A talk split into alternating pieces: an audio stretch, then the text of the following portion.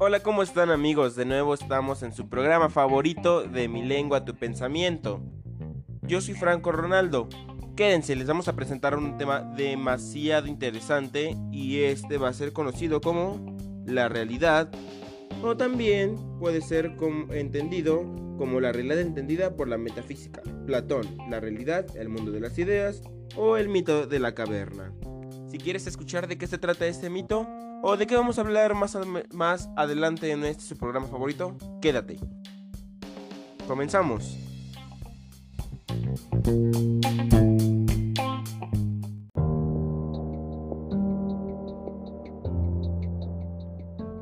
Bueno, vamos a empezar sobre el mito, la caverna de Platón. Pero para esto tenemos a una persona que sabe excelentemente sobre el tema. Esta persona es Ebre Rieta, él es un filósofo, historiador y traductor de Madrid y de Madrid a México. En este su programa De mi lengua, tu pensamiento, traemos a Ever Arrieta. Un aplauso, por favor. Gracias, gracias. Sí, mira, eh, yo doy clases en la Universidad Nacional de Barcelona. Eh, soy un personaje filósofo, me gusta mucho la historia. Pero sí, Qué bueno y muchas gracias por invitarme a este programa. Cuéntanos, Ever, ¿de qué trata el mito de la caverna de Platón? Nuestro público está interesadísimo, pues por eso entraron a este podcast. Mira, vamos a explicar. El mito de la caverna de Platón es una alegoría sobre la realidad de nuestro conocimiento. Platón crea el mito de la caverna para mostrar en sentido figurativo una idea, que nos encontramos encadenados dentro de una caverna desde que nacemos y como las sombras que vemos reflejadas en la pared compren o componen aquello que consideramos real. ¿Sí me entiendo? Claro, claro.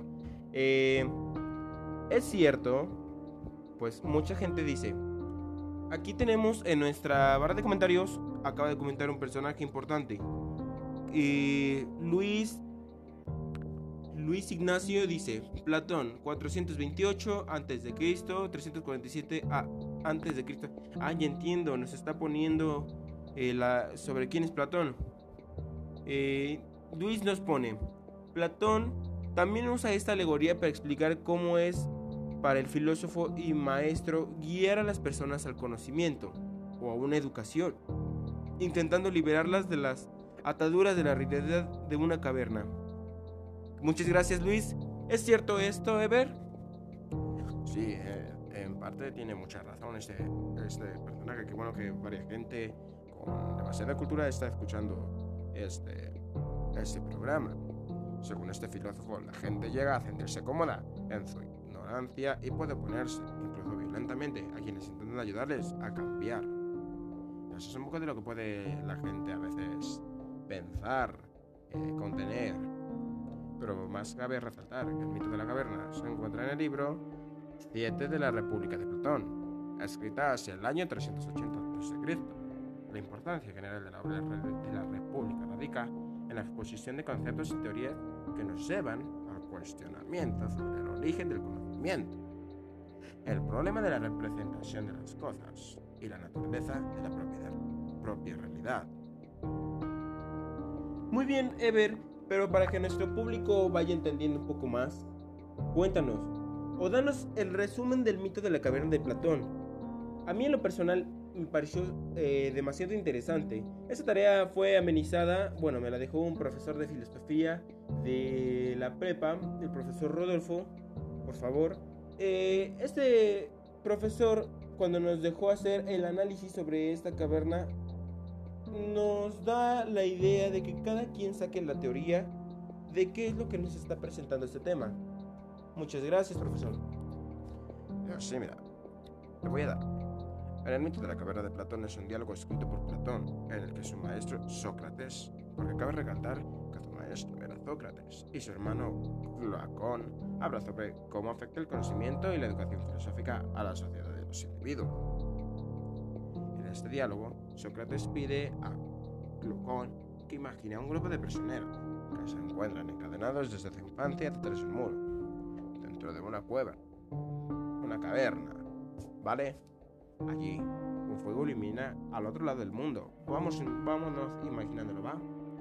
un fuego ilumina al otro lado del mundo.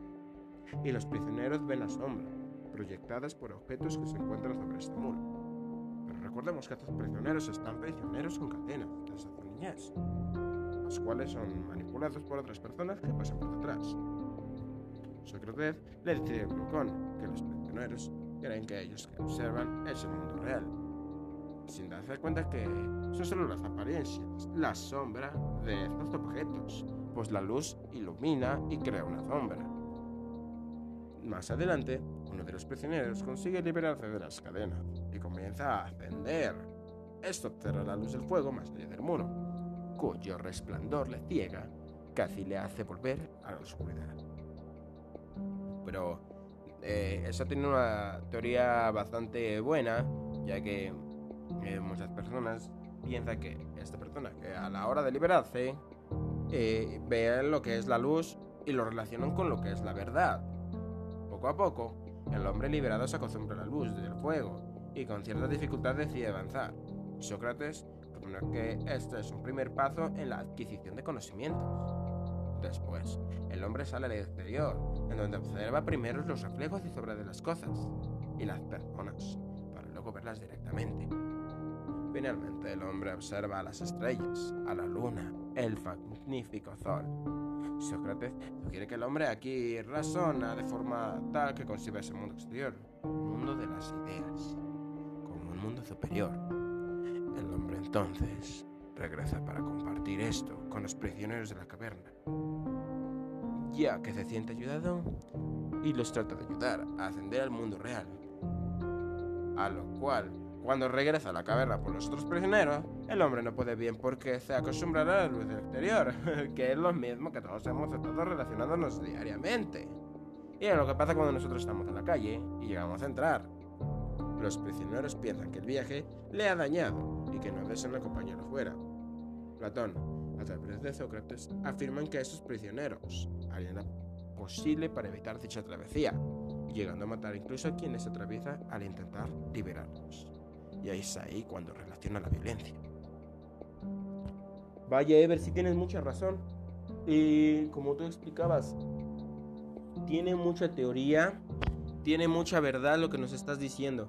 Hay muchas veces en que las personas no queremos entender ni ver la razón, pero cabe resaltar que si una persona nos lo está diciendo, es porque esa persona llegó a ese razonamiento por medio de experiencias. Él tuvo la experiencia de salir. Y a pesar de que sus ojos no se acostumbraron fácilmente de que siempre estuvo una vida encerrado dentro de la oscuridad y a la hora de salir al sol, el reflejo le daña la vista, por lo tal cuando se acostumbra a su vista, llega a entender. Pero muchas veces esto es lo que nos pasa, que no queremos entender y estamos ciegos y nos acostumbramos a una manera de ver el mundo diferente. Claro, claro, es lo que yo también entendía y le explicaba a un alumno allá en Barcelona cuando me trataba de debatir ese problema de que decía que ese cuento no tenía relación con la experiencia, no tenía relación con el conocimiento, con la realidad. Yo le explicaba lo mismo. Le explicaba que uno ve la realidad, lo que está viendo, la experiencia que tiene, los conocimientos que está adquiriendo. Es por eso que el mito de la caverna es una alegoría que abarca varios elementos que comportan la teoría de las ideas. Yo bien le dije que Platón, en un análisis los divide en tres dimensiones básicas. Cuéntanos cuáles son esas dimensiones. Sí, mira, mira. Las dimensiones antropológica, naturaleza humana. La segunda, la dimensión ontológica del ser. Y la epistemológica del conocimiento. Esa es la segunda. La tercera, la dimensión moral. Y la política, la forma de gobernar. La teoría de las ideas de Platón se basa en dos conceptos contrapuestos. Y mira, aquí nos está comentando Luisa, supongo que es el hermano del anterior. Uh, dice la teoría de las ideas de Platón se basa en dos conceptos compuestos. Muchas gracias Luisa por tu comentario. Luisa nos dice, el mundo inteligible o el mundo de las ideas, cuya experiencia es cosechada, puede ser transmitida al conocimiento, la realidad y el sentido de la vida, siendo únicas, eternas e inmutables. Tu programa es fantástico. Gracias. Gracias, Luisa. Tenemos a aquí tenemos a Sofía. Sofía nos explica un poco sobre las dimensiones antropológicas. Sofía dice saludos desde Toluca. Un saludo para Toluca.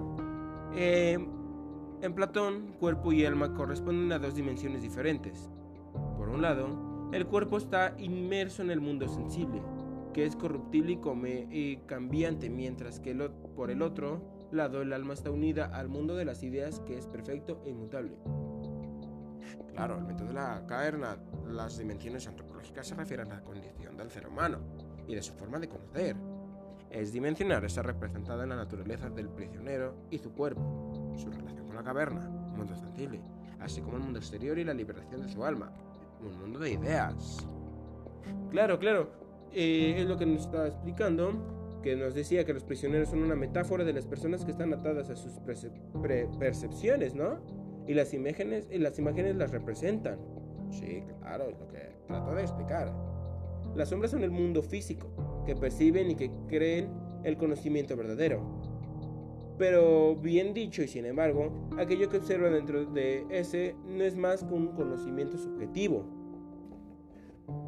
Pues se dice que cuando uno de los prisioneros se libera de sus cadenas y sale a la caverna, este viaje representa su ascensión al mundo inteligible en donde adquiere el verdadero conocimiento. Sí, sí, pues como tú nos estás explicando, cuando este personaje sale es cuando descubre su propia verdad. Aunque fíjate que lo anterior implica una liberación moral e intelectual del alma de las ataduras y la limitación ofrecida por el mundo sensible. Su ascenso desde el interior de las cavernas es una metáfora de su paso, de la ignorancia al mundo de las ideas. Este paso, según Platón, eh, pues se podía realizar con la práctica de un método dialéctico, ¿no?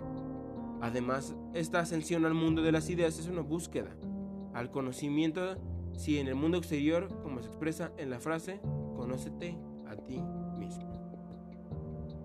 Aquí nos están diciendo saludos desde Baja California. Un saludo para Baja California, todos mis amigos de Baja California. De hecho, apenas estuve eh, allá en un viaje, estuve en una conferencia igual en la cual estábamos hablando sobre sobre las ideas que se tiene acerca de un sueño no creado. Pero ese es otro tema que podríamos hacerlo más adelante en otro podcast. ¿Te gustaría acompañarnos algún día? Claro, claro. Si tú me invitas, yo eh, encantado. A mí me encanta viajar por México. Es por eso que la mayoría de veces me la paso aquí. Muy bien. Bueno, pasamos a lo que es la dimensión ontológica y epistemológica. Epistemológica. Mm, para ti, en sentido literal, ¿qué viene siendo acerca de lo relacionado con la caverna de Platón? Ever. Las dimensiones ontológicas se refieren a la naturaleza del ser y la perdón, perdón. Y la, naturaleza del ser y la dimensión epistemológica se refiere a la naturaleza, origen y validez del conocimiento, ¿vale? Cada elemento del mito de la caverna simboliza un nivel del ser del conocimiento dentro del dualismo ontológico y epistemológico de Platón.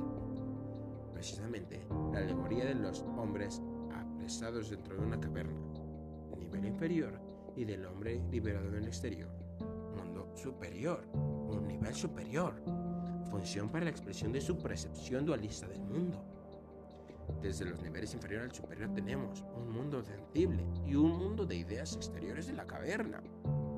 Eh, que eso es relacionarse, meterse más adentro del caso que no tiene tema. En el caso que tú nos platicabas de un mundo de las ideas exterior de la caverna, conocimiento verdadero, un conocimiento discursivo, el prisionero liberado observa reflejos de las cosas en el exterior y si las observa. Un conocimiento intelectual, real, neosis. El prisionero liberado observa directamente al sol y a los objetos exteriores. Queda fascinado pues siempre desde pequeño, o desde su infancia, o como lo querramos ver, estuvo acostumbrado a una idea. Esa idea eh, se basaba en la experiencia que tuvo dentro de la caverna, pero al salir y ver al sol, a los astros, quedó magnífico. Son todos los objetos que el prisionero liberado observa. Sombras, reflejos, en el exterior como el pensamiento matemático. El sol es el nivel más alto, la idea del bien. Y como tú lo comentabas, aquí el mito de la caverna de Platón nos muestra los niveles para la ascensión al mundo ilegible o a la ascensión de ser. Y con eso podríamos pasar a una dimensión moral y política, ¿vale? En este caso, yo tengo entendido, o por los resúmenes que vamos teniendo, que para Platón, el mundo de las ideas es donde el alma del hombre encuentra el conocimiento, ya que el prisionero liberado presencia el mundo ideal, de ascender y experimentar al exterior de la caverna, ¿sí o no? Pero es obvio que se siente el deber de compartir lo vivido con las personas con las que estuvo relacionado desde pequeño. Aquí el sol es una metáfora de la idea del bien, una idea céntrica, una idea correcta, la cual es la idea más pura de todas. ¿Por qué? Porque nos ponen a nos ponen ideas sobre qué ve el sol, ve la luna, ve las estrellas, los astros. Pero él aprende a diferenciarlos y aprende y queda magnífico. La, la, caverna es la prisión de las apariencias, de lo puramente sensible de reflejos e imágenes, mientras que el mundo ideal o de la idea del bien son solo verdaderos. El retorno del preso liberado es un ejemplo filosófico que ayuda a otros a alcanzar su conocimiento real. Y es lo que está vivido directamente al sol, un bien, y es como un político preparado para ser quien gobierne con justicia, la democracia del pueblo en Platón, es similar a lo que acontece dentro de una caverna. Y tú lo has dicho. Vuelvo a repetirlo y lo vuelvo a afirmar. El cumplimiento del destino del liberar necesita una dialéctica de la filosofía. ¿Veis cómo todo está relacionado a la filosofía? La filosofía, pero crea un conflicto en una relación con la moralidad sobre esta situación en riesgo. Es bien que el precio corre peligros. Pero cabe resaltar, sacaremos teoría del conocimiento y el mito de la caverna. Eh, de las personas que están comentando aquí tenemos a María77. Dice, en la República, en los capítulos 6 y 7, con las analogías o simil de la línea y la alegoría de la caverna, Platón señalaba que el origen del conocimiento real se desprende de las ideas, que tan cual es cierto, y sin embargo, el mundo físico, visible o sensible es un mundo de conocimiento limitado de opinión. El mito de la caverna expresa la dualidad y acontece en el conocimiento aparente. Otro comentario aquí nos dice el conocimiento verdadero. El mundo de las ideas es un mundo absoluto que son inmutablemente para el hombre. Saludos desde África. Saludos desde África. Otro personaje que está viendo el video en vivo. El conocimiento que compete al mundo de las ideas es un conocimiento verdadero y científico, episteme, sobre lo que es real y se compone en un conocimiento discursivo diario. El conocimiento propiamente de intelectual No le he quedado maravillado con lo que tú has dicho. Y me encanta ese tipo de programas en el que la gente trata de eh, convivir, trata de participar, de opinar, de dar sus propias ideas. Dentro de un mundo filosófico no puede haber errores, pues cada mente es un universo. Y es lo que yo siempre he dicho. En las clases que yo impartí en Madrid, nunca le daba a los niños que no tenían la razón, nunca le decía a los chavales que no tenían la razón. Pues bien, cada mente es un mundo, y ellos me expresaban.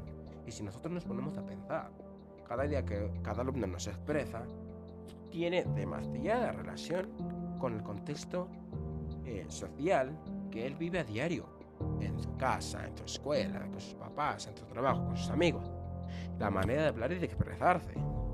Pero por lo visto, varias personas que te están comentando son personas que tienen ideas céntricas, serias. Y es muy bueno, ¿sabes? Eh, como ese personaje de Luis que comentaba al inicio. Me encantó lo que dijo y es que viene cierto. Eh, tenemos que tener eh, en cuenta que no todas las personas son iguales. Y eso es lo que practicaba, lo que nos platica la realidad de, de Platón. Nos platica una realidad. Es cierto que tiene que ver con la educación, con el aprendizaje, el conocimiento, la realidad, las ideas.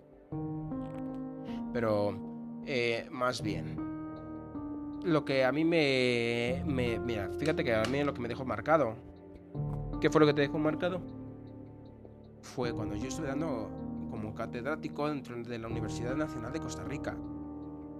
Yo fui maestro de historia, relaciones internacionales y cooperación en el 2013, en traducción y servicios lingüísticos del 2015 y en multimedia del 2017 por la Universidad de Oporto. He participado en varias mentalidades, he dado varias catedráticas, pero si bien es cierto, la realidad que nosotros conocemos, nosotros percibimos, nosotros entendemos, es muy diferente a lo que a veces uno está acostumbrado. No sé si me explico. Pues todos podemos vivir en un mundo de ideas, un mundo magnífico, un mundo de pensamientos, pero si nosotros seguimos acostumbrados y encerrados en nuestro mismo mundo, como lo están haciendo los esclavos, y eso lo estamos acostumbrados a ver, la sombra que nos está proyectando un, un fuego, entonces no vamos a conocer nunca la realidad. Así de fácil. No conocemos la realidad. Muy bien, como tú lo platicabas. Si nosotros no mm, aceptamos el conocimiento, no aceptamos eh, la- las ideas de otras personas, en este caso tú lo proponías con tus estudiantes, que cada mundo es, eh, cada cabeza es un mundo, y que eh, dentro de las personas que están comentando aquí, cada cabeza, cada persona que comenta es diferente, porque no todas las personas tienen el mismo pensamiento. Eso pasaba dentro de la caverna de Platón o de la idea que él nos presenta. Pues cuando este esclavo intenta ayudar y percibir y trata de comentar acerca de qué está pasando en el mundo exterior, la cabeza de las personas que estaban adentro de un mismo entorno social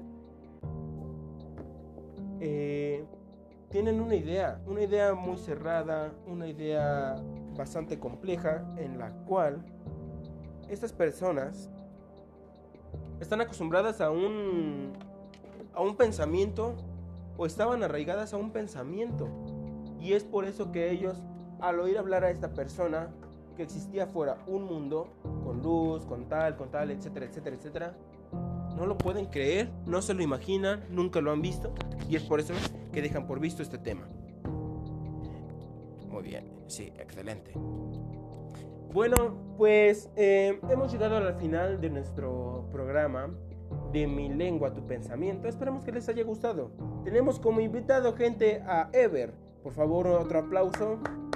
Y por favor, ahora nos vemos para el próximo capítulo. No se les olvide seguirnos en las redes sociales. En las redes sociales de Ever, ¿cómo pareces? Aparezco como ever-bajo arroba literaturpiso.com. Eh, me pueden encontrar en Instagram como filosofía naturalista y me pueden encontrar en Facebook como filósofo oso. Y en el caso mío me pueden encontrar en las redes sociales como Franco Rumanizzo y Franco-Rolando en Instagram. Nos vemos para la siguiente. Yo soy su amigo Franco Ronaldo. Hasta la próxima.